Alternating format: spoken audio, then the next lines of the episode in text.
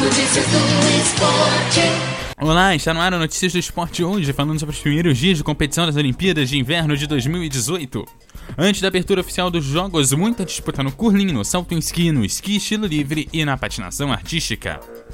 No curling, as duplas mistas chegaram à metade da fase de enfrentamentos, e a competição continua acirrada na parte de cima da tabela, e não há mais equipes invictas, graças à derrota suíça para a Noruega na quarta rodada. Com isso, além de Suíça e Noruega, Canadá e os atletas olímpicos da Rússia dividem a primeira colocação. A Finlândia, que era uma das favoritas para passar de fase, foi a primeira a dizer adeus à competição, não vencendo nenhuma das disputas. Uma imagem curiosa e preocupante ocorreu no final da terceira rodada. O atleta coreano Kyung Lee sofreu uma queda graças a uma pedra retirada pela adversária norueguesa Kristin Skarsten e quase contundiu o punho direito. No salto em esqui masculino com a montanha normal. Bom, nesse aqui eu vou ter que concordar com a posição de Juvenal Dias, do surto olímpico, sobre essa competição. Ele disse o seguinte: Cá entre nós, não deve ser fácil encarar um fio de menos 7 graus com a sensação térmica de menos 11, vento e uma rampa daquela altura, saltando até 105 metros de distância e ainda por cima ser apenas um dos sete eliminados da competição, antes inclusive da abertura oficial. Tudo bem que é uma competição e tem seus critérios, mas 57 atletas descartaram apenas os últimos para restar 50 por saltar na final é muita sacanagem. Os únicos atletas do Cazaquistão e da Turquia na competição, além dos dois historianos, dois checos e um prata da casa, não terão a oportunidade de se exibir no sábado. Estão aí os destaques do salto em esqui por Juvenal Dias lá do surto olímpico. E aqui eu não tenho mais nada para complementar.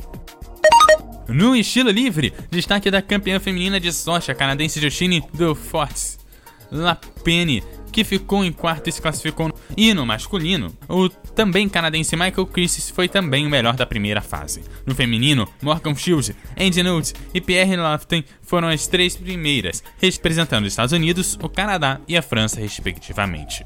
No masculino completam o pódio Alexander Shamilevs da Rússia e Dmitry Iskerts do Cazaquistão. Fechando as competições, a patinação artística foi marcada por quedas, muito provavelmente por conta do gelo que aparentemente não estava nas melhores condições. No masculino, Shama Uno do Japão liderou, seguido por Axei Bichenko de Israel e Patrick Chan do Canadá. Nos pares, com menos quedas, teve a liderança dos russos, Evgenia Tazarova e Vladimir Morozov, seguidos dos canadenses Megan do e Eric Redford, que junto com russos emocionaram o público, e Alona Shevchenko e Bruno Mastov completaram o pódio na terceira colocação. Na disputa por equipes, o Canadá lidera, seguido dos Estados Unidos na segunda colocação e o Japão e a Rússia com a mesma pontuação em terceiro e quarto lugares, respectivamente.